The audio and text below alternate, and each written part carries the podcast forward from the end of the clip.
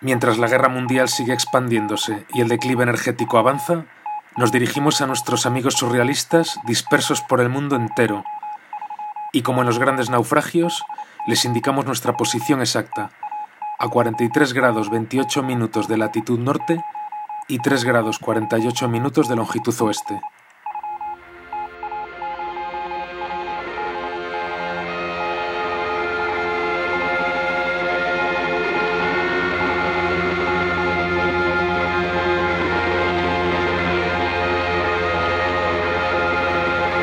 Esto es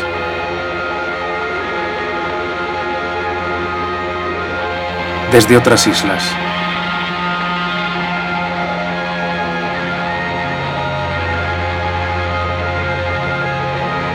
Les habla Herrero Crítico.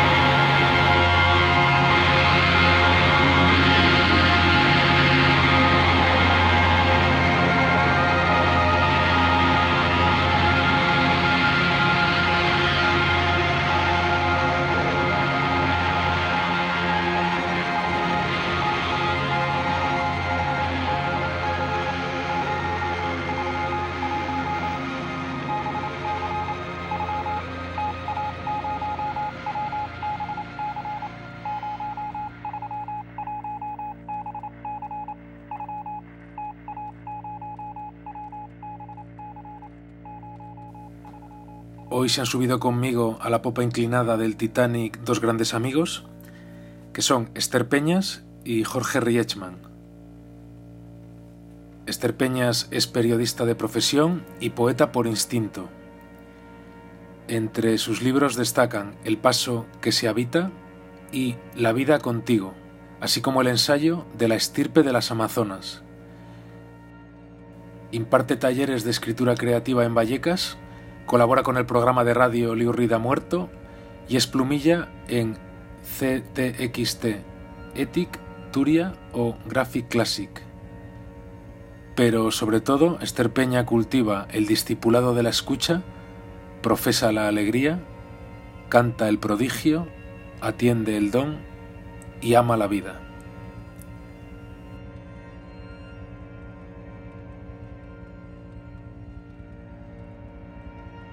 Cuando las bujías se extinguen, los motores se ahogan en una lenta agonía sobre la que nadie arrima los ojos. Cuando el mecanismo aúlla porque se sabe en el penúltimo estertor, cuantos anunciaron el final inaudito, este síncope hirsuto y tan indigno, habría de haber estallado de manera que se convirtieran en confeti sus proclamas y en fuegos artificiales el cierre de las fábricas, ellos cuantos supieron del fin del sistema, recogen sus aperos, sus enseres, la alegría por zarcillo o un par de libros que sostuvieron los afectos, y regresan allí donde el hombre pudo haber sido feliz.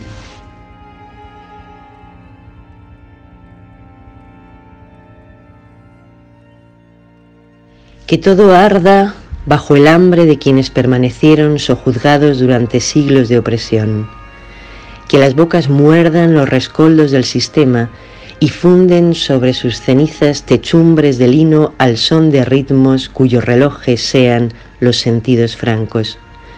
Que las llamas iluminen a la hermandad de los asombrados, abran surcos para la siembra y zurzan disparates, ofrendas inútiles, afectos perdurables, puros. Que el fuego que devora quien devora sea implacable, víspera de una vida en fulgor poético, ingobernable.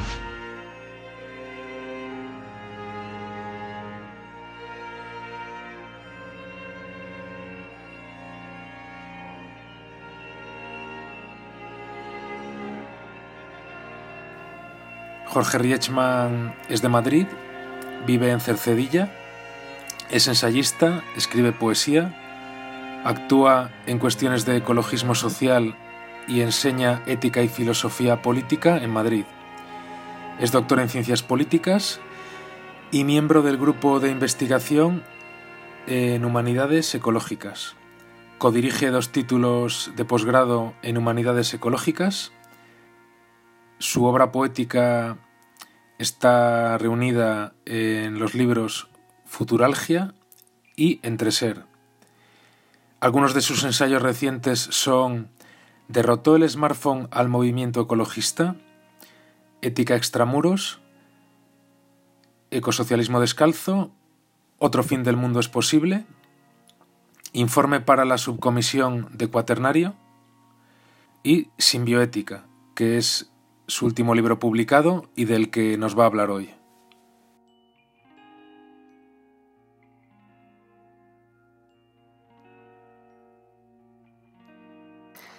Buenos días, Jorge. Hola, buenos días. He de decirte que, tú eres, junto con otros autores como pues, Antonio Turiel, Pedro Prieto, eh, uno de los responsables de que yo tomara conciencia del, declive energético global, del ecocidio en marcha. Es algo que viví como una, como una conversión, como una conversión religiosa. Llevo muchos años leyéndote, para mí eres un autor tutelar y por tanto te agradezco mucho que accedieras a mantener esta conversación. Nada, es un, es un placer. Y, tú, Vicente, eh, ese momento ahí de caída del caballo, cuando lo, cuando fue en tu caso? Fue más o menos entre el 2010 y el 2011. Coincidió, por cierto, con la publicación del célebre informe de la Agencia Internacional de la Energía, en el que reconocían que el cenit del petróleo convencional se había producido en 2005. Fue cuando me empecé a dar cuenta de la importancia que tenía la cuestión energética, sobre todo. Luego ya me fui adentrando en la cuestión ecológica, en el cambio climático, pero la primera caída del caballo, como tú dices, vino por el lado energético, de, darme cuenta de la importancia que supone, tanto en lo económico como en lo social, como en lo cultural, como en lo imaginativo, el soporte energético. Sí, la verdad es que nuestras, nuestras sociedades padecen pues una, una, suerte de ceguera con respecto a la, a la, energía, no solo a la energía, por supuesto, ¿no? Yo hablo como de varios niveles de, negacionismo, no solamente pues lo, más obvio que es el, negacionismo este que tenemos ahí bien caracterizado con respecto al calentamiento global, sino más en general pues un negacionismo con respecto a los límites biofísicos de la, de la Tierra, ¿no? Y contra los cuales estamos chocando, que, hemos, que estamos sobrepasando, fin, este fenómeno tan, tan importante de la, la extralimitación, esto que llaman los, los, anglosajones overshoot, ¿no? Pero dentro de eso, pues, por ejemplo, la, la cuestión climática está mucho más presente, ¿no? En, la, en los medios de comunicación, eh, la gente pues ya va empezando a, relacionar cambios en su vida cotidiana con la, con la crisis climática, que más bien habría que llamar tragedia climática, y en cambio pues eh, seguimos muy ciegos como, como sociedad con respecto a, a, la energía, ¿no? Yo creo que eso tiene, tiene mucho que ver con, la, con ese rasgo tan poderoso ¿no? en la cultura dominante de la, la tecnolatría que nos, que nos gastamos, ¿no? Esas ilusiones con respecto a lo que, lo que puede conseguir la, la tecnociencia. Y aprovecho para preguntarte, ¿a qué crees que se debe el hecho de que los medios de comunicación, los medios de comunicación de la burguesía, los medios de comunicación masivos, estén ocultando y sigan ocultando esa realidad energética. Hablan mucho de crisis energética, pero tratan de explicarlo como algo puntual, no como un, un, declive global. ¿no? ¿A qué crees que se debe ese ocultamiento por parte de los medios de comunicación? Yo diría que sobre todo a que mientras que la reducción, o sea, estamos en medio de una, crisis que tiene muchas, muchas dimensiones, ¿no? Para, simplificar, pues nos podemos referir a esos tres grandes ámbitos enormes, ¿no? Que son, por un lado, el clima y la, y la energía, ya lo hemos hablado, pero más allá de la energía, pues habría que hablar de, crisis de, recursos, porque no son solo energéticos, ¿no? Eh, pues hay una una, una, crisis que se refiere también a, a los, los, recursos minerales más en, más en general, ¿no? También topamos con, con límites ahí y, y, más en general todavía pues a nuestra inserción dentro de la, la, biosfera, que hace que incluso recursos que en principio son renovables si los, si los usamos de manera juiciosa, ¿no? Pues un, eh, un, un bosque si si extraemos madera eh, dentro de las, propias capacidades de regeneración del, del, bosque, sobre todo si lo hacemos en las, en las formas en que evitamos la, la, muerte de los árboles, ¿no? Hay también pues silvicultura que conserva no sé, en este país, pues los bosques de castaños o las dehesas de fresnos se han, se han manejado durante mucho tiempo eh, recogiendo, digamos, el exceso del... No, es un exceso, pero bueno, la, no es la palabra más, más adecuada, ¿no? Pero bueno, la, digamos, la, la producción anual del árbol se puede, se puede recolectar sin matar al propio árbol, ¿no? Eso sería pues el caso ideal. Pero claro, estamos lejísimos de, algo así, entonces eso hace que incluso recursos que son potencialmente renovables, seres vivos a los que no deberíamos considerar solo como recursos, pues los, los tratemos de manera extractiva y, ecocida, ¿no? Eh, tenemos entonces también ese como ese segundo plano y luego eh, eh, como una tercera gran dimensión de la, de la crisis ecosocial, pues está lo que tiene que ver con la con el, ir eh, destruyendo seres vivos, diezmando poblaciones, exterminando especies, degradando ecosistemas, ¿no? Entonces, de ahí lo más sencillo, por eso de ahí pues esa, ese centrarse de los medios de, de comunicación en ello, es aislar el calentamiento global y considerarlo como si fuera eh, un problema técnico de contaminación, ¿no? Al fin y al cabo, pues eso, un exceso de gases de efecto de invernadero en la atmósfera, un problema de contaminación que podríamos resolver técnicamente, ¿no? Eso, eso explica pues que esa especie de, fijación ¿no? en, el, en el calentamiento, que no, que no es que no, no sea importante, lo, lo, es enormemente, ¿no?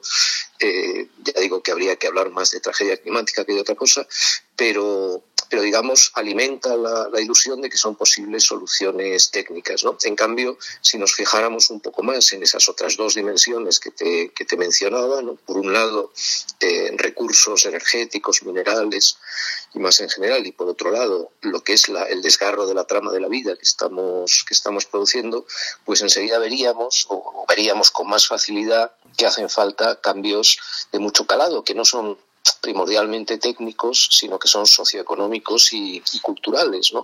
Lo que nos muestra la crisis energética es que eso pone en, cuestión, pone en entredicho pues, los, los modos de vida, ¿no? estos modos de vida imperiales, como nos dicen algunos autores ¿no? como Ulrich Brandt y Alberto Acosta, eh, pone en cuestión los modos de vida imperiales y la forma capitalista de organizar la, la economía. Y ahí, claro, pues, pues eso se topa con, con, resistencias mucho, mucho mayores. Y este contexto de declive energético, de, de escasez de determinados materiales, este contexto de ecocidio y de cambio climático, ¿tú cómo lo estás viviendo en lo personal? Porque parece que todo se está acelerando, se están confirmando todas las previsiones que muchos divulgadores y científicos lleváis lanzando durante años. ¿Cómo lo estás viviendo? Sí, ahí hay ahí está ese, ese fenómeno pues, tan, tan inquietante de que algunos de los, de los eh, los impactos que, que, por ejemplo, climatólogos y climatólogas esperaban para, para dentro de todavía 10, 30 años, 20 años o incluso más, pues están, se están adelantando, los, los vemos ya los vemos ya mucho más cerca. ¿no? Eh, estamos viviendo, yo lo digo así desde hace años, ¿no? estamos viviendo en un tiempo de descuento, no, no tenemos mucho tiempo por, por delante. ¿no? Estos días eh, cambiaba algunos, algunos mensajes con un compañero argentino, historiador, Ariel Petruccelli, tienen algunas iniciativas de mucho, de mucho valor en, en Argentina. Eh, y, y, él me, un poco también en relación con los, estos debates recientes ahí sobre el llamado colapsismo y anticolapsismo que él estaba siguiendo a través de, de Internet. Y, y, él también me decía, bueno, eh, seguramente lo tenemos, tenemos por delante pues, procesos relativamente lentos en, en términos de, de, historia humana y en términos de, de vida humana. ¿no? Y entonces él pues, trazaba analogías con eh, su país, ¿no? Eh, Argentina, pues que está en un proceso de, decadencia eh, ciertos, en ciertos ámbitos desde hace tiempo, comparaba pues como hace 30, 40 años el PIB, la, economía mercantil de Argentina era el doble que, que el de la economía chilena y ahora pues la relación se había invertido. Es decir, que él veía como un proceso de, colapso lento, por ejemplo, en, en Argentina y, pensaba en esos términos también también para nosotros. Yo creo que por desgracia no tenemos, no tenemos mucho tiempo por, por delante, porque los procesos destructivos en curso pues, eh, son tan fuertes y sobre todo los, los sistemas, tanto sociales y naturales, tienen tanta inercia que eh, pues eh, no, no, no, deberíamos estar contando con procesos de lenta decadencia durante decenios o durante siglos, sino más bien en, procesos rápidos en términos en términos de, historia humana, no digamos de, historia de la, de la, Tierra, ¿no? Es decir, que estaríamos hablando de lustros o de decenios, pero no de, no de mucho, no de mucho tiempo, ¿no? Por eso esa, esa, esa idea, ¿no? De estar en un tiempo de descuento tiene, tiene tanto sentido, ¿no? Por ejemplo, eh, sin ir más lejos, hablábamos de, clima, pues sabemos que, para tener opciones de, evitar eh, los, escenarios peores, pues tenemos que estar reduciendo desde ayer eh, las emisiones de gases de efecto de invernadero a escala global, pues entre un 6 y un 8%, y eso quiere decir, si, si nos desprendemos un poco al menos de la perspectiva colonial, neocolonial, también, también imperante, pues que en los países sobredesarrollados tendríamos que estar con, reducciones de las, de las emisiones del 10 o el 11% desde ayer, ya digo. Eh, y, claro, lejos de eso, pues estamos aumentando las, las, emisiones. ¿no?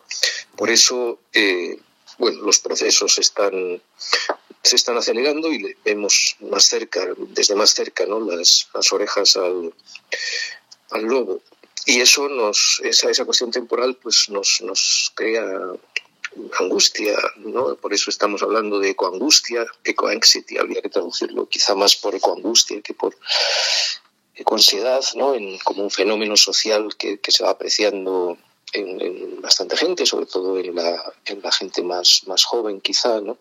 ¿Por qué crees que se habla cada vez más de ecoansiedad y no ya de alienación? En muchísimos medios de comunicación cada vez más y desde muchos movimientos ecociudadanistas se habla cada vez más de ecoansiedad.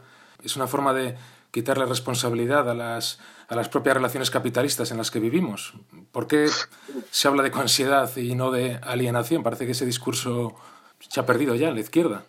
Sí, sí, es, es, una, buena, es una buena observación. ¿no? De hecho, alienación, enajenación era una, una palabra central ¿no? en la, la, crítica social que, que, se podía hacer ¿no? en los años 50, 60, 70 y luego eh, a medida que va desplegándose el neoliberalismo, pues prácticamente desaparece del, del horizonte, ¿no? siendo como, como es, eh, en fin, objetivamente, pues un, un, concepto central. Bueno, eso yo creo que tiene que ver con el, el, el predominio de, de lo, emocional, las emociones, ¿no? en, el, en el tipo de, vida pública y, bueno, cómo se configura también la vida privada, pero, pero digamos ese desborde de lo emocional en la, en la vida pública pues, ha sido muy llamativo en estos, en estos últimos decenios, ¿no? Si hay, si hay algo que también nos, nos impresiona, pues es la,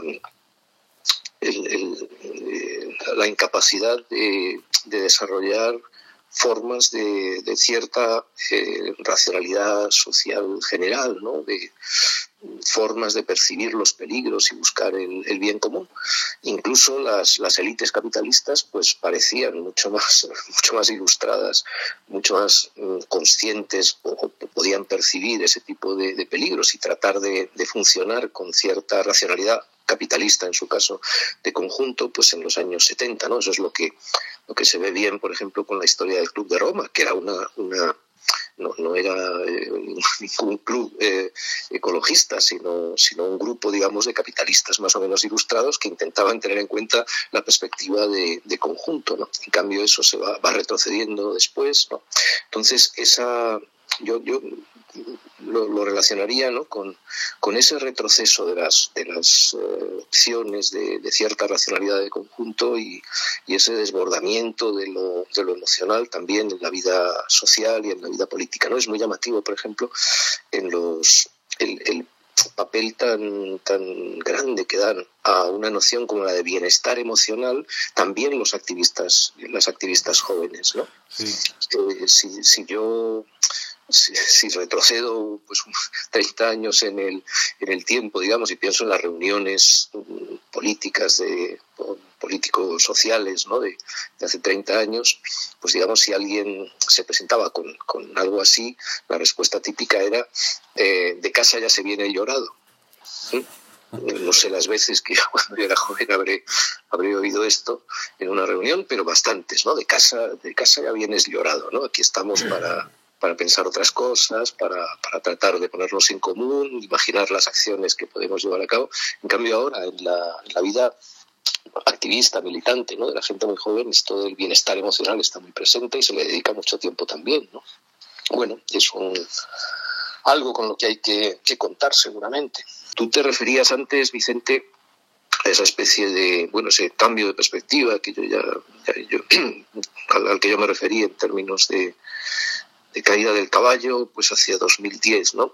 Eh, en mi caso, o sea, yo tenía pues una, una, conciencia del mundo en el que, en el que vivía eh, desde mucho antes, en realidad, pues desde casi desde la adolescencia, diría yo, no, no con, un conocimiento cabal de lo que estaba en juego, pero vamos, yo me apunté a mi primer grupo ecologista con, con 18 años, ¿no?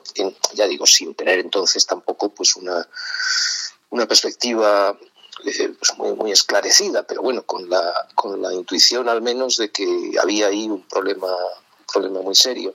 Y, y luego, pues, eh, durante, sobre todo ya desde mediados de los, de los 80, pues el centro de mi, de mi actividad eh, ha sido en buena medida la, pues esta relación perturbada ¿no? entre nuestras sociedades y los ecosistemas y la, y la biosfera terrestre.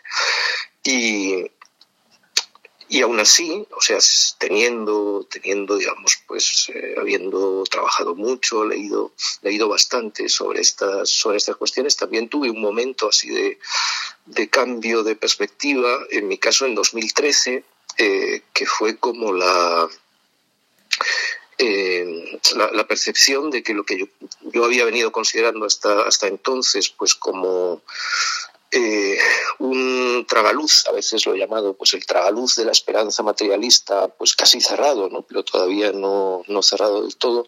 En 2013 sí que tuve la impresión de que eso se nos, se nos cerraba, ¿no? de que la, la, perspectiva de todavía pues hay margen para según para qué cosas eh, ya no ya no podía contar con ella entonces tuve también que, que rehacer la mirada en cierta, en cierta forma.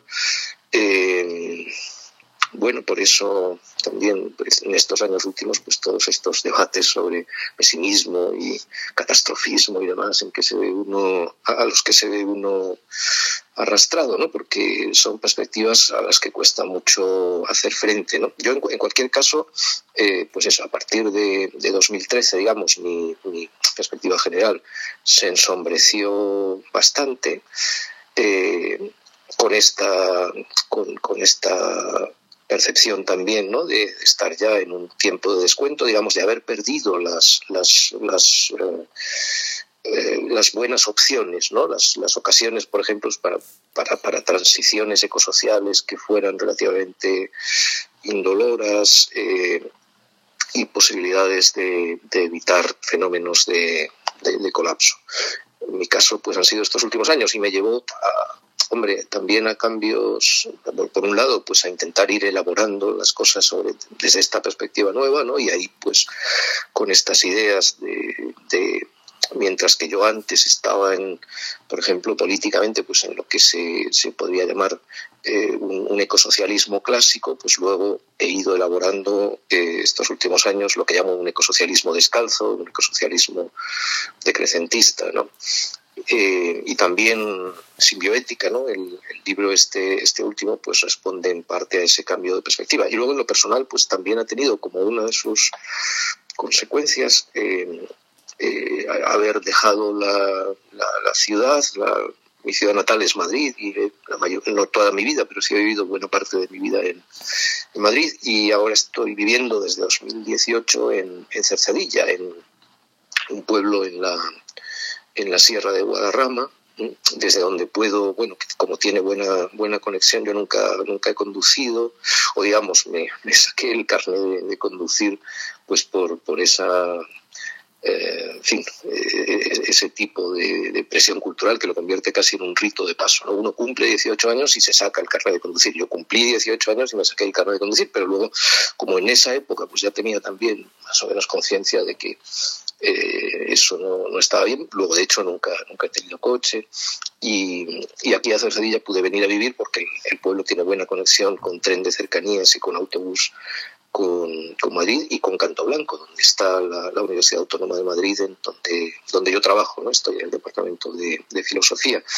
Eh, venir a vivir a, un pueblo pequeño en la montaña, pues tiene también ese aspecto de un elemento de, retirada de algunas de algunas cosas y, también pues de, buscar un, un lugar donde saliendo a, caminar, pues enseguida está uno en el, en el bosque y, por decirlo también con, de, manera figurada, si, si, se quiere, aunque pues eh, puede uno eh, pedir perdón a los, a los corzos y a los robles eh, de, buena, de buena manera, ¿no?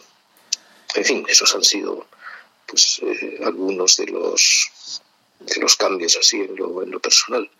Hay más, hemos eh, reorganizado, el tipo de trabajo que, que hago en la universidad, el tipo de, investigación que intentamos y eso pues también ha, cambiado un poco. Bueno, ahí vamos vamos intentando intentando cosas haciendo sin sin deponer la sin deponer las armas digamos no sin sin, sin dejar de, pelear, porque no podemos, no podemos hacerlo, pero, pero bueno, revientando algunas luchas también.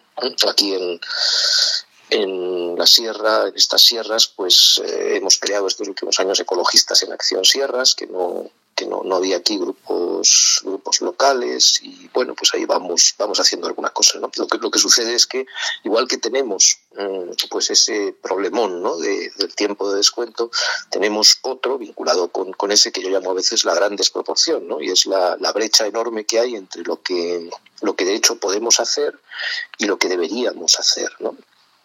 Eh, es una es, es una brecha gigantesca, ¿no? Nosotros como ecologistas en Acción Sierras, por ejemplo, pues nos eh, estamos aquí ahora en la, en la brega, pues para eh, el, desmantelamiento de las pistas, de bueno, de los remontes en, en remontes de esquí en el puerto de Navacerrada, ¿no? Bueno, es uno de los conflictos ecosociales que, que tenemos por, por acá y bueno, pues ahí estamos eh, haciendo lo que, lo que podemos o, o, poniéndonos a tratando de que no se realicen algunas de nuevas obras de infraestructura locas, absurdas, que se, que se proponen en este, en este territorio, abrir nuevas pistas forestales o desdoblar, desdoblar carreteras, en fin, lo, que la, la, inercia de esta sociedad extractivista, productivista y consumista tiende, tiende a hacer. ¿no?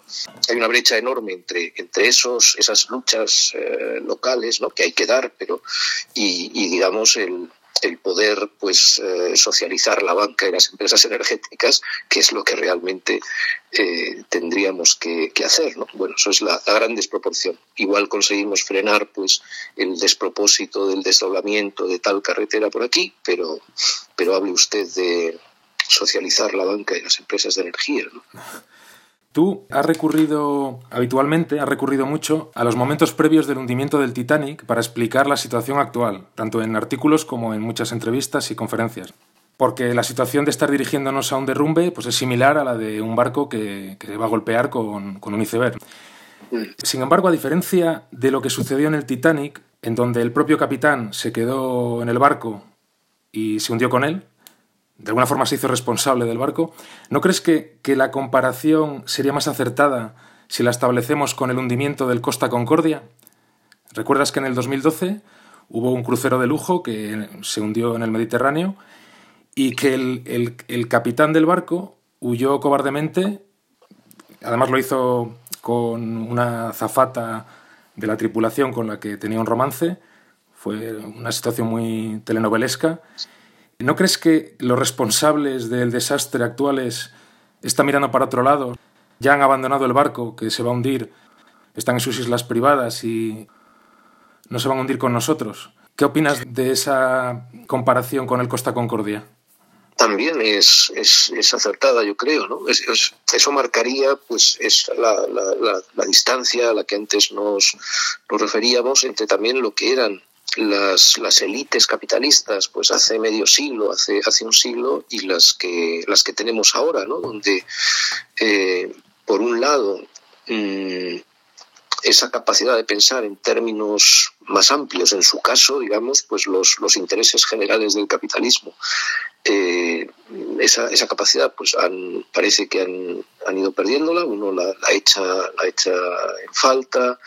Eh, a veces decimos ¿no? que, que casi no hay lugares en el capitalismo realmente existente de ahora, pues casi no hay eh, lugares donde realmente se practique el pensamiento estratégico, salvo en los eh, estados mayores de los ejércitos, o encontramos ahí más como algo más de percepción de la realidad muchas veces que, que en otros, no sé, en el mundo, las élites financieras, por ejemplo. ¿no?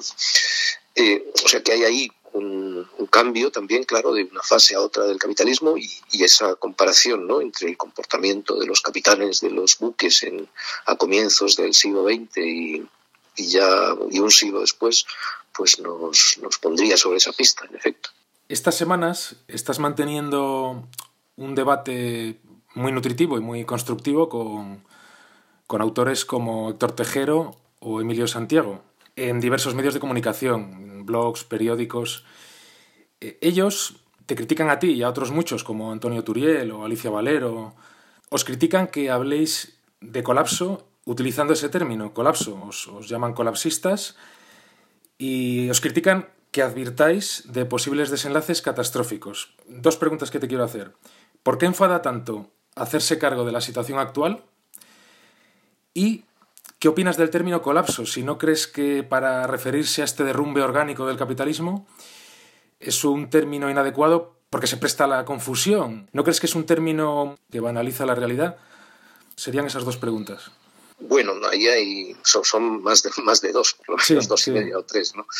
Pero, pero a ver si nos... Sí, si puedes resumir un poco ¿En, qué consiste el debate? A ver, yo hablo desde hace tiempo en, términos de ecocidio más genocidio, ¿no? Y si hubiera que, dar pues una definición breve de colapso ecosocial, pues la, mía iría por ahí y luego en términos de eh, lo desarrollaría, pues como hace por ejemplo Luis González Reyes, en términos de disminución relativamente, o sea, brusca, relativamente brusca en términos históricos de la, de la complejidad de, de nuestras sociedades. ¿no? Eh, lo que pasa es que, claro, bueno, no sé, yo, creo que sí que es una, una, una, palabra útil si sabemos de qué, de qué estamos, de qué estamos hablando, ¿no? Ya digo por dónde lo, por dónde lo desarrollaría yo. Eh, lo que pasa es que en cuanto introducimos esas dimensiones temporales, pues la, discusión puede ser casi, casi interminable. Lo contrario de colapsar sería eh, la, sustentabilidad de un, sistema que fuera viable, que pudiera seguir, seguir adelante eh, sin demasiados problemas. Pero cualquier sistema en plazos muy breves es sostenible. Eh, o sea, incluso un sistema que está colapsando, si lo, si limitamos mucho el, plazo temporal en, cual, en el cual lo, observamos, eh, pues vamos a no vamos a percibir ese, fenómeno. ¿no? Entonces, claro, es, mm, no, no, no es, esa parte del, del, debate pues no es tan, no es tan sencilla, ¿no? De todas formas, como yo ya como te señalaba antes, también, eh, o sea, evitando las, las, connotaciones así, pues, bueno, mediáticas, ¿no? De, de esos imaginarios de derrumbe súbito que, con el que juegan pues, ciertos productos audiovisuales, sobre todo, si dejamos eso, eso de lado y tratamos de, pensar pues, en, términos históricos y, sociales y no tanto mediáticos, yo ya te señalaba antes que, creo que, estamos, por desgracia, pues con, con procesos muy destructivos que son, que son muy rápidos en términos tanto de historia humana como de historia de la, de la Tierra. ¿no? Y entonces no me sirve, eh, no me sirve la, reducción de, del concepto de, de, colapso que intenta hacer Emilio, por ejemplo, ¿no? que es un buen, es un buen amigo, ¿no? con, con esa idea de colapso igual a estado fallido, básicamente. ¿no?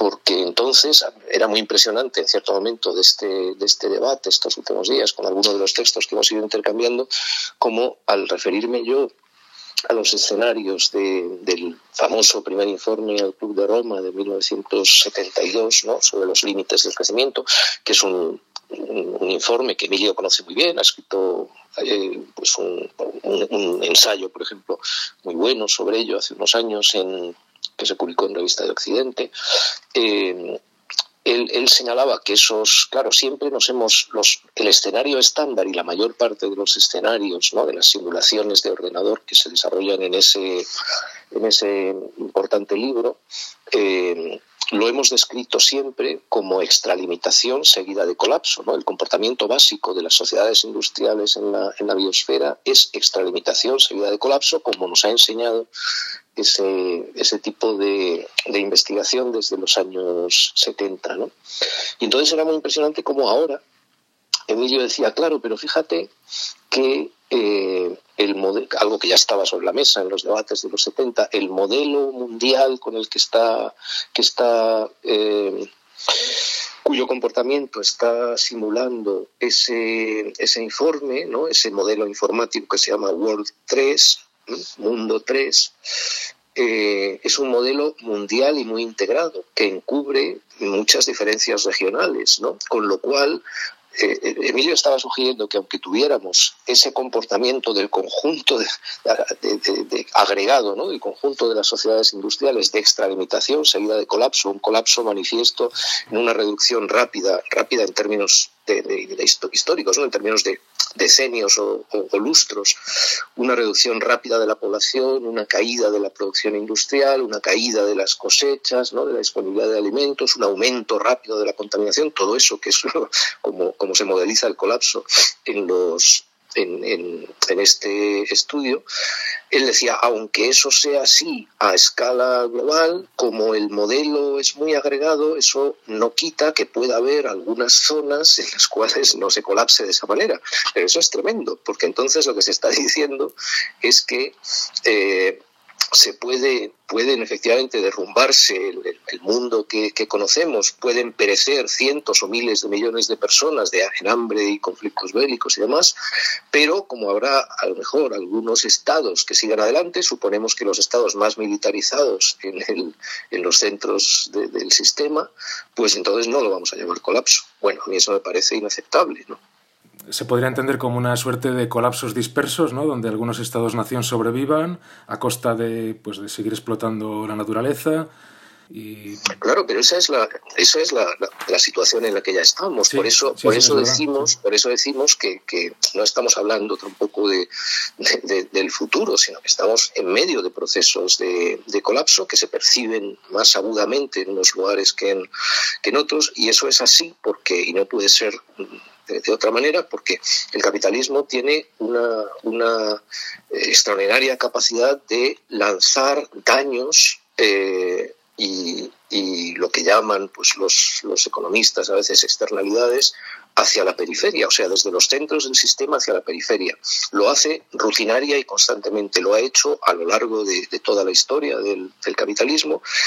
Eh, pero ahora ese fenómeno, cuando estamos ya chocando contra los límites biofísicos o traspasándolos, pues tiene todavía más, digamos, es, es todavía más, más visible, afecta a, más lugares, acaba, tiende ya a, afectar también a los centros del sistema, ¿no? Por eso estamos pues con, con todas estas luchas territoriales, antiextractivistas también en, eh, cada vez más en los países centrales del, sistema pero, en fin, eso no debería, yo creo, pues, pues eh, desviarnos de, de nuestra no debería desviar nuestra mirada de los, de los fenómenos eh, centrales. ¿no? Y luego, yo creo que también, por seguir con la, con la, pregunta que me, las preguntas que hacías, Vicente, yo creo que hay, hay, hay además, claro, pues dos, dos, asuntos que son, por otro lado, bastante, bastante obvios. ¿no?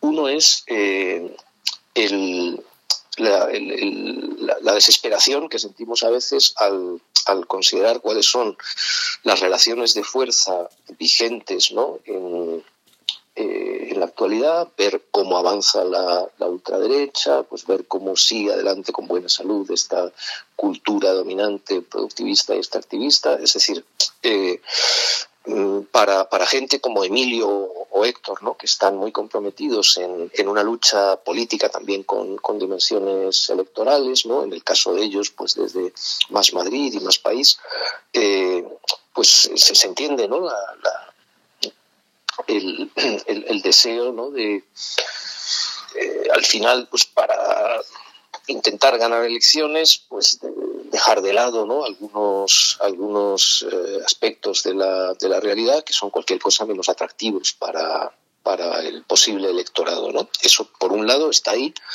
y no podemos, no podemos obviarlo hay que tomar nota de ello, porque, o sea, es, verdad que, bajo eso pues está, hay un análisis político y sociológico eh, importante que hay que hacer, ¿no? Para no engañarnos con respecto a cómo son nuestras sociedades ahora, ahora mismo, qué es lo que pueden, qué es lo que están viendo y lo que y lo que no, eh, qué tipo de, reacciones sociales se están produciendo y demás, ¿no? Eso por una parte.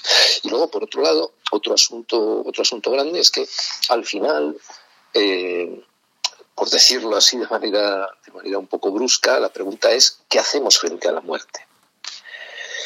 Y esa es una, una pregunta que, nos plantea siempre dificultades a los, a los seres humanos. ¿no? Hay quien hace pivotar todo el desarrollo de la cultura humana, de hecho, pues alrededor de esa pregunta. ¿no? Sabemos, somos, eh, somos seres mm, simbólicos, con en fin, animales culturales, con, simbólicos, con conciencia de la muerte y qué hacemos frente a ello, ¿no? Y se puede desarrollar pues toda una teoría de la cultura como respuesta a ese que hacemos frente, frente a la muerte, ¿no?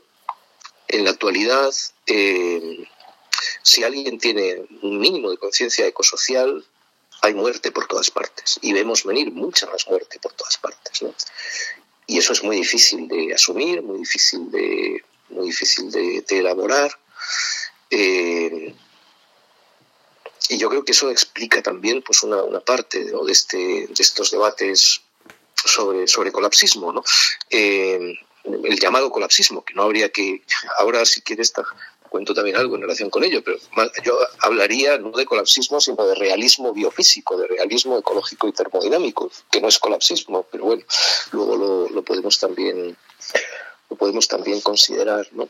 Entrando ya en el libro, en Simbiótica, eh, ante propuestas como las de Emilio Santiago de, permanecer en el capitalismo, eh, de pasar a formar parte de, los aparatos del Estado para intervenir, tú abogas por salir del capitalismo de forma urgente. Dices concretamente en el capítulo 6 que lo que haría falta es una contracción de emergencia sustanciada en una salida rápida e igualitaria del capitalismo, acompañada de una renaturalización masiva del planeta Tierra.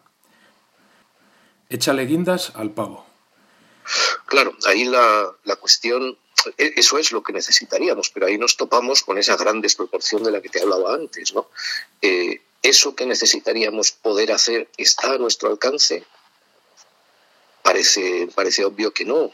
Eh, Hoy por hoy lo que tenemos son, son sociedades muy desarticuladas, muy atomizadas, muy cada vez más volcadas hacia la, hacia la derecha, con, de, manera que esas perspectivas revolucionarias pues no, no, están, por desgracia, a la orden del día. Esa es una, parte de la, la tragedia que, que vivimos.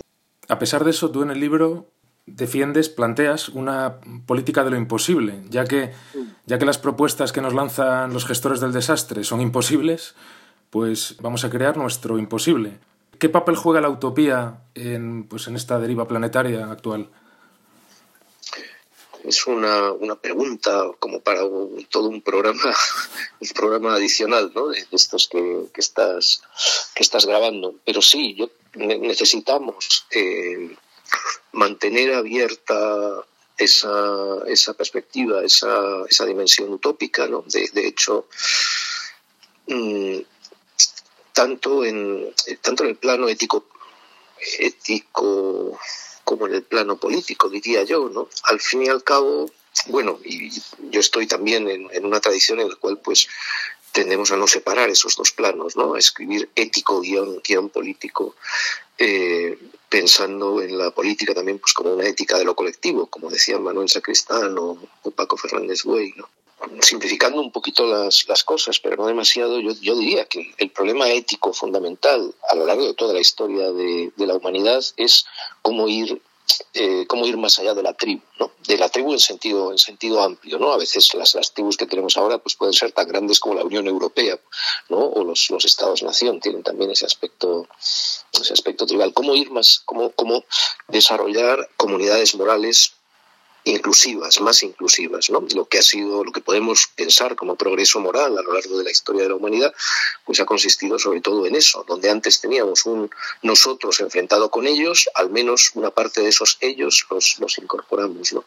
Y ahí el, el paso eh, más, más importante quizá que podríamos, que podríamos dar es eh, ampliar esa comunidad moral más allá de lo humano, ¿no? Eh, ser capaces de cuestionar ese antropocentrismo tan arraigado ¿no? que, que, que prevalece en nuestras sociedades, bueno, pues es una de las, dimensiones también que se exploran en, en simbioética y en algunos trabajos eh, anteriores, ¿no? Claro, se puede decir, pero esto es, ahí está, pues todos estos, enseguida salta, salta alguien con esa palabra tan antipática de buenismo eh, entre, los, entre los dientes, ¿no? Eh, o sea, hay una, hay una dimensión utópica en, en, ese, en esas propuestas de ampliación de la comunidad moral, pero eso ha sucedido con, con, casi todas las cosas que han valido políticamente la pena en, en, un momento o en otro. ¿no?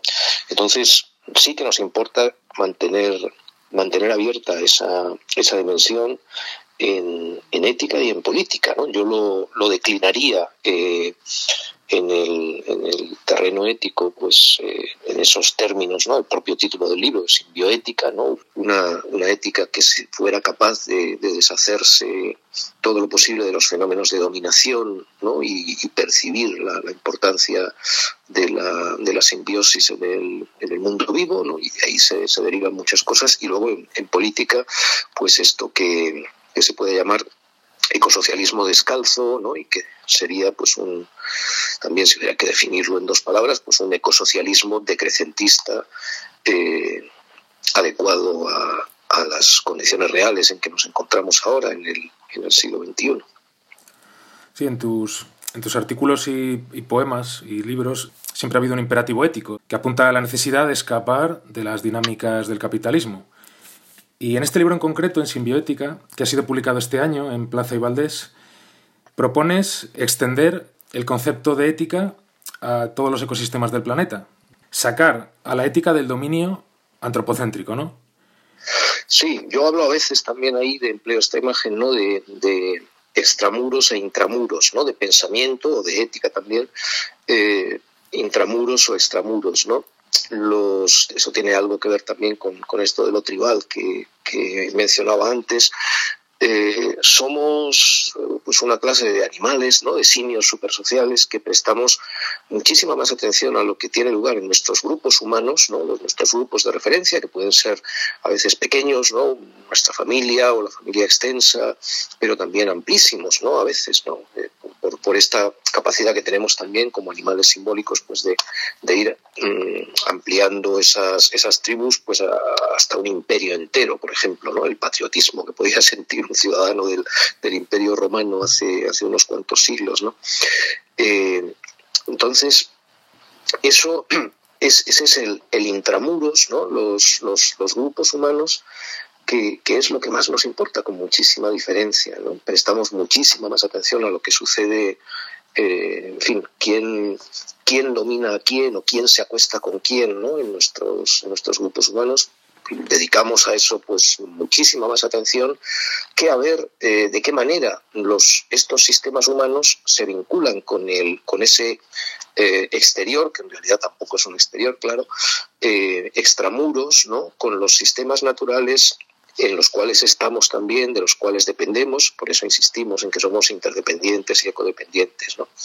Entonces, una, una ética extramuros eh, se hace consciente ¿no? de, esa ecodependencia, se fija en, los, en cómo funcionan los metabolismos ecosociales, ecológicos sociales y económicos, eh, se da cuenta de que necesitamos, por decirlo con la expresión de, de ese gran sociólogo, filósofo francés que ha muerto hace, hace poquito, eh, Bruno Latour. ¿no? Eh, una de las consignas de, Latour en los últimos años era volver a ser terrestres, necesitamos volver a ser terrestres. ¿no?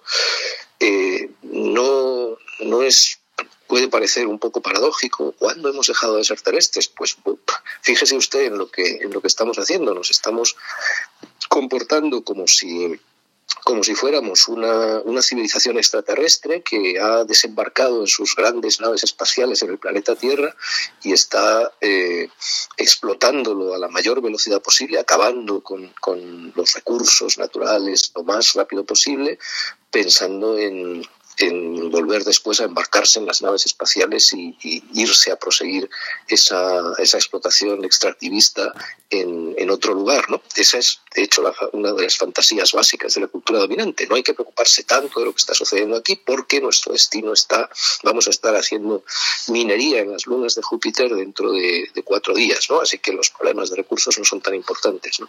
Bueno, eso es una fantasía y, y entonces el volver a ser terrestres nos, nos importa mucho. Y, de ahí ¿no? la, insistencia pues, de, esta simbioética en que necesitamos, eh, de alguna forma, políticas de reinserción. ¿no? reinserción de los sistemas humanos en, la, en el planeta Tierra, en la biosfera terrestre, con esa perspectiva gaiana, que yo creo que es también pues, muy, muy valiosa, uno de los elementos así culturales que, que nos, nos, pueden venir bien para, para los, los, cambios que necesitaríamos. Eh, en esta construcción de, de una ética ampliada, pues, que nos conecte con la biosfera, que nos integre en ella, tú distingues entre un holismo moral, es decir, una ética que puede anclarse en el individuo, una ética pues que impida el sufrimiento animal, eh, la intervención humana dañina, podemos pensar en la ganadería industrial, en el, caos climático. Y en oposición hablas de holismo sistémico, una ontología relacional cuyo control se, nos escapa. ¿no? Reconoces que ambos terrenos no están conectados y yo creo ver ahí, como lector, un obstáculo a la hora de extender esa ética a lo que nos rodea. De algún modo aceptas que hay un sufrimiento inevitable en la, en la propia naturaleza, pero al margen de eso, hay terrenos, hay lugares, hay, los surrealistas lo llamamos exterioridades, exterioridad, hay una exterioridad que escapa al control humano. ¿Qué opinas de esto? Sin duda. Eh, vamos a ver, vamos a ver. O sea, la, idea no es... Mm, no es eh, proyectar mm, categorías humanas, ¿no? como las, las categorías morales, al conjunto de la, de la naturaleza. ¿no? Ahí tenemos pues todo un, largo debate también en filosofía moral pues, sobre esto que, llamamos falacia naturalista y demás. Eh, la, la, ética es, y las moralidades no son, son asuntos humanos, de eso no hay, no hay ninguna duda. ¿no? Nos los planteamos porque, porque somos agentes morales y, y no, no hay otros agentes morales hoy en la, en la Tierra. Eh, los hubo seguramente pues cuando había más variedades de, de, seres humanos eh, hace algunas decenas de miles de años, bastaría con retroceder 50.000 años en el tiempo y, ya seríamos más de media docena de variedades de seres humanos y seguramente pues tendrían el tipo de capacidades morales que, que, son, las, que son las nuestras. Pero bueno, hoy por hoy pues los, los, los seres que podemos llamar agentes morales somos nosotros.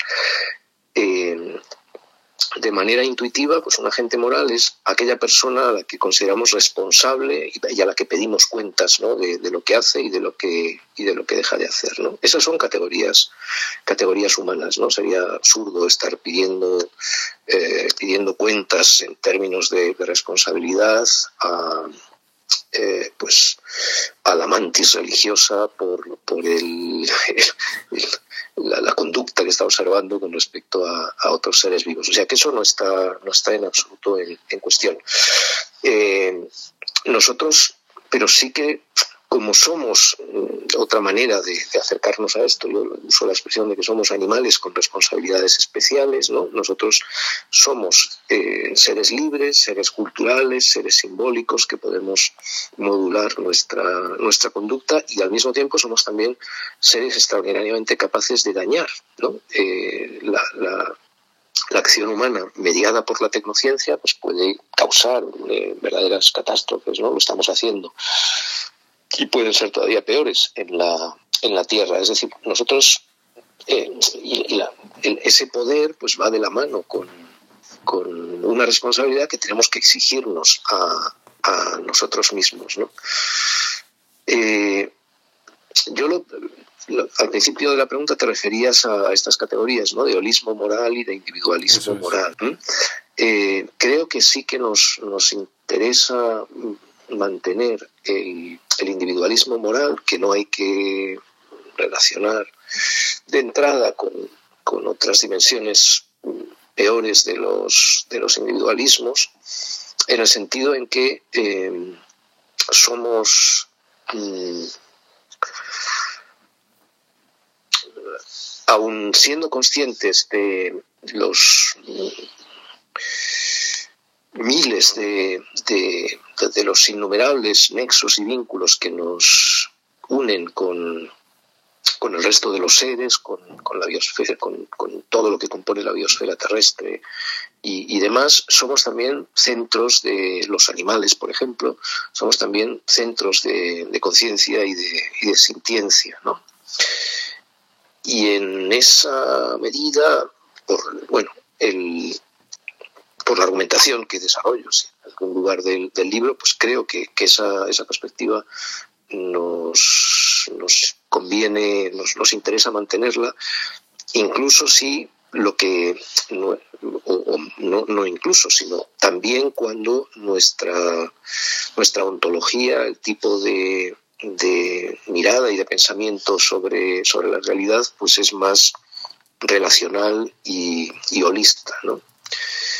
Es una, una, combinación que, eh, a mí teóricamente me parece, me parece robusta y, que es mucho más interesante a mi entender que, lo que en general encontramos, encontramos hoy a la, hora de pensar en, en ética y en nuestra relación con el mundo. ¿no? Y ya para ir acabando, decía Golan Barthes que el mito es una fatalidad a la que estamos condenados.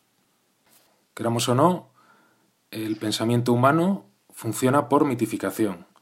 Si aceptamos eso, tú has hablado hace un rato del mito de la huida interplanetaria, ese mito de que la humanidad emigrará a otras galaxias, a otros planetas, eh, pero podríamos hablar del mito del progreso en general, que viene de muy atrás, podríamos hablar del mito del fin del mundo, hay una serie de mitos pues, que el capitalismo termoindustrial nos ha ido imponiendo. Si aceptamos que el pensamiento funciona por mitificación, no queda más remedio que recurrir a determinados mitos. ¿Qué mitos pueden sustituir a estos mitos que acabo de mencionar? ¿Qué mitos emancipadores podemos poner sobre la mesa para afrontar esta crisis civilizatoria en la que ya estamos? Sí, yo solo matizaría un poquito la, frase tan rotunda de, de en el, en el sentido de eh, funciona por mitificación, pero no solo por mitificación. Es decir, hay un elemento también de, eh, de racionalidad, en el, de racionalidad posible en, el pensamiento humano que nos, que nos interesa mucho eh, estimular, conservar y estimular. ¿no? Y no porque, mm, sin caer en ninguna ilusión racionalista en ese sentido, no porque pensemos que, que estas racionalidades que habría que hablar pues en cada, en cada caso en plural, ¿no? no es la razón con mayúsculas, sino formas de, formas de racionalidad, eh, no porque esas racionalidades sean algo muy fuerte, sino por lo contrario, ¿no? porque son algo extremadamente... Eh, eh, en, este homo autobautizado sapiens, que es tampoco, tampoco sapiens, ¿no? precisamente porque las, el pensamiento racional, eh, los pensamientos racionales son tan débiles, nos, nos interesa pues estar un poco de más, ponernos a, menudo más, más del lado de la parte más débil en, en, esas, en esas peleas. ¿no? Dicho lo cual, o sea, simplemente, dicho lo cual, tiene, hay mucha precisamente para, escapar ¿no? de esas ilusiones racionalistas es muy importante ser conscientes ¿no? de la, importancia de, del mito, no contraponerlo, ¿no? esa ha sido pues también la una visión convencional del desarrollo de nuestra cultura occidental con raíces greco-romanas, en fin, simplificando mucho las cosas, pero esa, esa idea, ¿no? De tenemos un pasado, un pasado mítico, ¿no? Y luego del mito se pasa al logos, ¿no? Eso, eso es un, es un error y, hay que desprendernos de, ello, ¿no? Esa, esa razón mítica, esa, eh, esa conciencia mítica eh, siempre va a estar ahí, en efecto, ¿no? Como, como señala Barth. Y, y entonces lo que nos interesa son formas mejores de mitificar, enlazadas con formas mejores también de racionalidad, diría yo.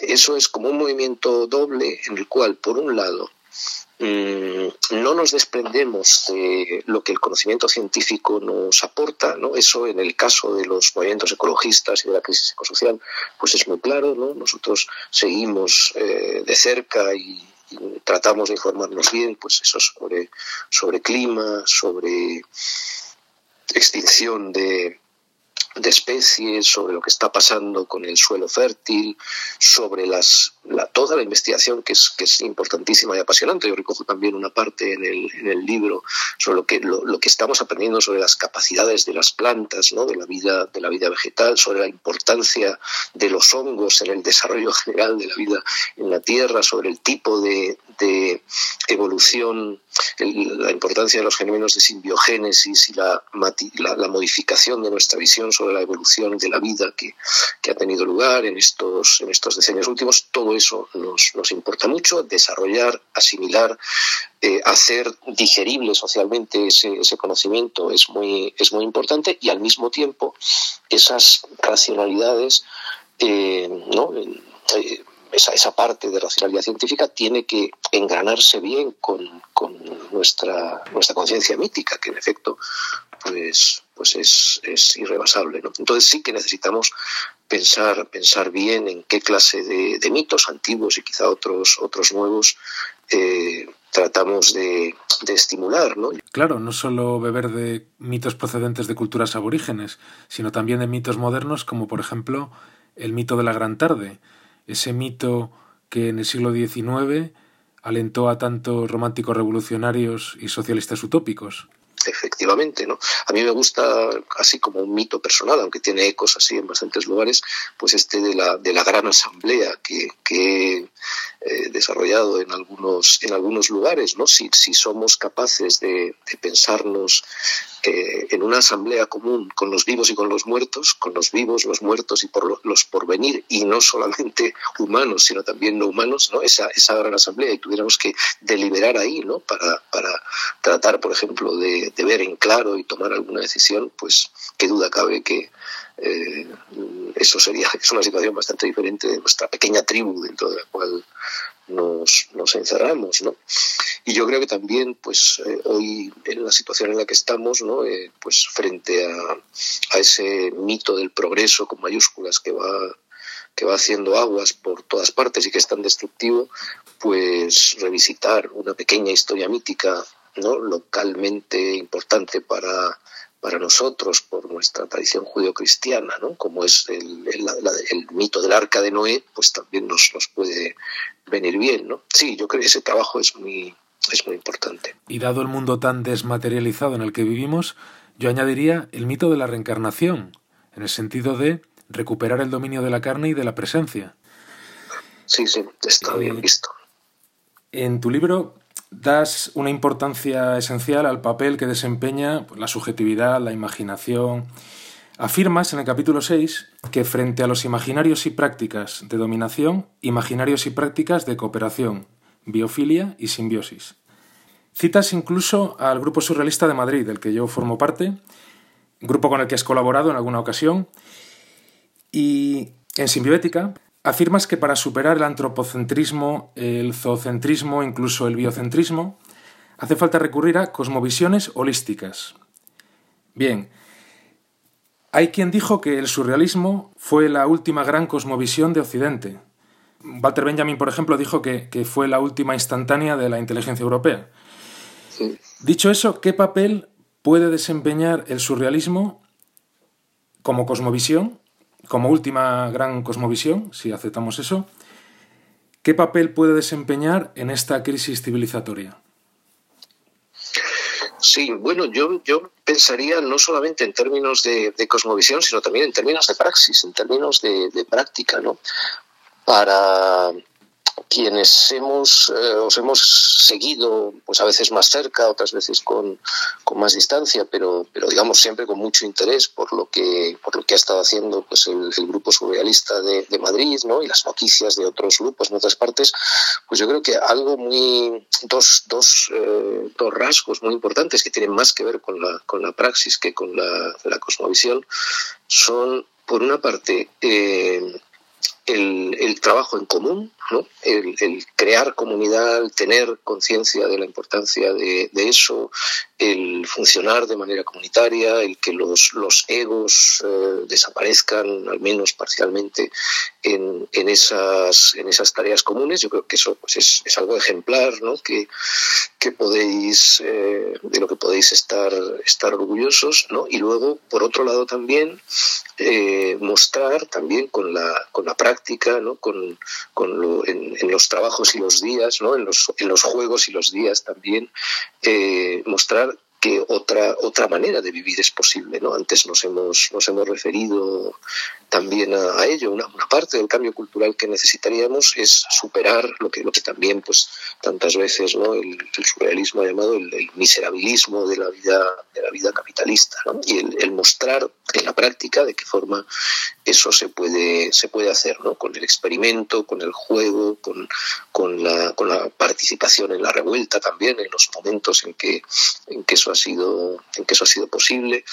Eh, claro, eso son, son dos aspectos así muy, muy importantes que tienen más que ver con la, con la práctica. Y luego, en cuanto a, a los, los, aspectos de concepción del mundo, de, cosmovisión, yo creo que también ahí pues, hay rasgos eh, así importantes, ¿no? en la, valiosos en, en, el, en el devenir del, del surrealismo que nos, nos interesa eh, de, los que nos interesa seguir cerca, ¿no? La, la, la, conciencia de, eh, de, interconexión, ¿no? De nexos eh, estrechos, aunque a veces sinuosos, ¿no? Entre, entre lo alto y lo bajo, entre lo, lo, lo y lo celeste, ¿no? Entre las distintas dimensiones de, la, de las vidas humanas, de las psiques humanas, de los, de los cuerpos humanos.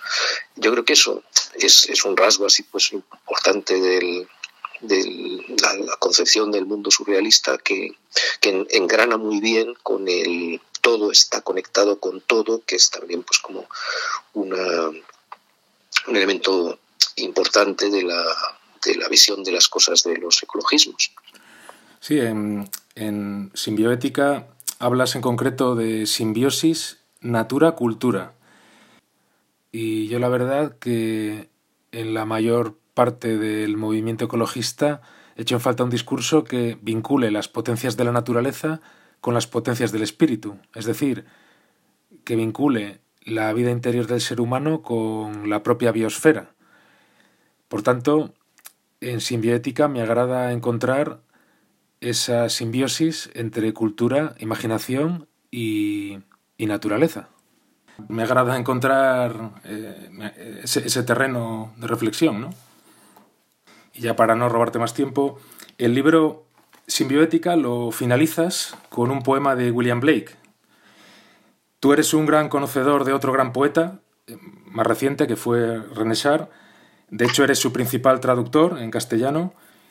Recordemos que René Char, en un contexto catastrófico, absolutamente catastrófico, como fue la, ocupación nazi de, Francia, luchó en la resistencia contra, contra el fascismo. Y siempre enarboló la esperanza. Hay un verso de él con el que finaliza Hojas de Himnos que dice así, en nuestras tinieblas no hay un sitio para la belleza, todo el sitio es para la belleza. Bien, ¿qué crees que hubiera pensado, dicho, hecho René Char en un contexto tan dramático como el actual? Bueno, eso es siempre muy, muy aventurado, ¿no? Eh, nos separan, por desgracia, ya pues unos, eh, en fin, más, más de un cuarto de siglo de la muerte de, de la muerte de Shah, ¿no? Y han cambiado han cambiado, en fin, el mundo ha seguido moviéndose, avanzando a toda velocidad hacia el abismo, por ejemplo, en esas dimensiones que antes evocábamos, y, es, un poco aventurado, ¿no? Pero lo que sí que se puede, tú, mismo lo apuntabas ahora, lo que sí que probablemente se puede decir es que eh, nos, seguiría eh, hablando de, podríamos decirlo con el título de un, buen libro de, Terry Eagleton, ¿no? uno de los autores así británicos que, a los que vale la pena seguir. Eh, Terry Eagleton tiene un libro titulado Esperanza sin optimismo.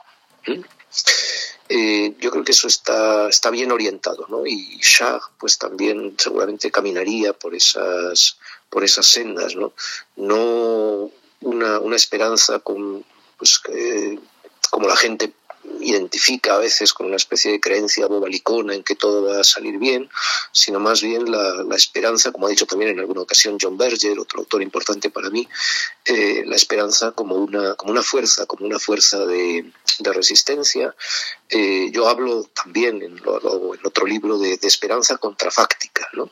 a pesar de, ¿no? a pesar de los pesares, en ese, ese a pesar de que es tan, que es tan importante, eh, aunque estemos pues dentro de esta, de esta oscuridad, no vamos a, dejar de pelear ni a dejar de proteger esas eh, llamitas, ¿no? esas candelas en la, en la noche con las que, pese a todo, pues, pues seguimos avanzando por lo que nos, nos parecen caminos practicables. ¿no? Si quieres podemos cerrar con la lectura de uno de tus poemas, si te parece bien. Ah, pues si lo tienes por ahí, adelante, adelante.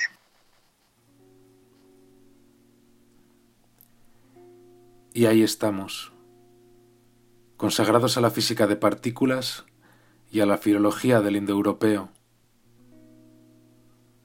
mientras el capitalismo destruye el mundo, absortos en el vuelo de una falda o inquietos por la salud de nuestro perro,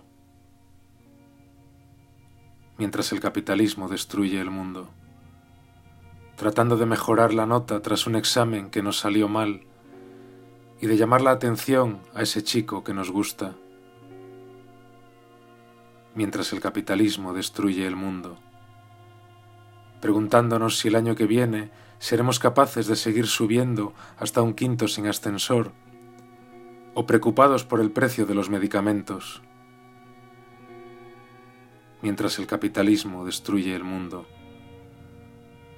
comprobando si queda una moneda perdida en el parquímetro o soñando con ese nuevo perfume rebosante de feromonas. Mientras el capitalismo destruye el mundo, atesorando la vieja epifanía del primer verano junto al mar, o intentando comprender la marcha errante de aquella jodida magnitud estadística mientras el capitalismo destruye el mundo. Preocupados porque empezamos a no recordar algunos nombres y por la situación de aquella sobrina que sigue sin encontrar empleo, mientras el capitalismo destruye el mundo. Comparando precios en el supermercado, con ese sueldo no se llega a fin de mes y disfrutando por fin de una buena cerveza mientras el capitalismo destruye el mundo.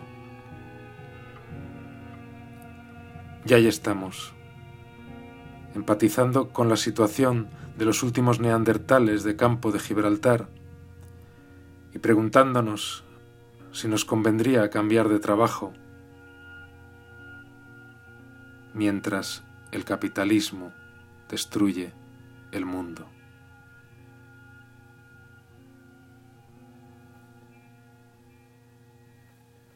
Ha sido un absoluto placer hablar contigo de estas cuestiones, Jorge. Pues muchas gracias, Vicente, por la, por la ocasión. Bueno, como, eh, como estábamos antes sugiriendo, los, los tiempos son difíciles, los tiempos son duros, no deberíamos engañarnos a, nosotros mismos al, respecto y, y, aún así, pues hay eh, lugares, gentes, pensamientos, eh, poemas en los cuales podemos podemos hacer pie ¿no? y que nos, nos ayudan a seguir adelante. Así que muchas, muchas gracias por estar ahí. Gracias a ti.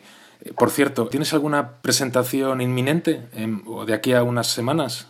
Sí, hay varias. Eh, una, una aquí en Madrid que se va a hacer en La Maliciosa el día 22, si no recuerdo mal. Espera que lo miro, porque lo tengo por aquí.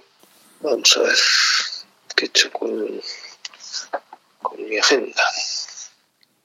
Mm. Ah, mira, espera que está aquí. Va a haber, sí, una, una presentación en, en La Maliciosa el 22 de noviembre a las 7 de la tarde. Ajá. Y luego otra presentación en Barcelona junto con los, los, libros también que han salido en Plaza Valdés de Marta Tafalla y de Cristian Moyano. Eso va a ser el 25 de noviembre a las seis y media de la tarde. Y luego eh, otra en Granada el 19 de enero por la tarde también. Tomamos nota. Y a ver si vienes por el norte, por Santander, a presentarlo. A ver, a ver. Bueno, gracias. Lo dicho, muchas gracias, Jorge. Venga, un abrazo. Y feliz colapso. Bueno, sea lo que se pueda. Hasta luego. Hasta luego.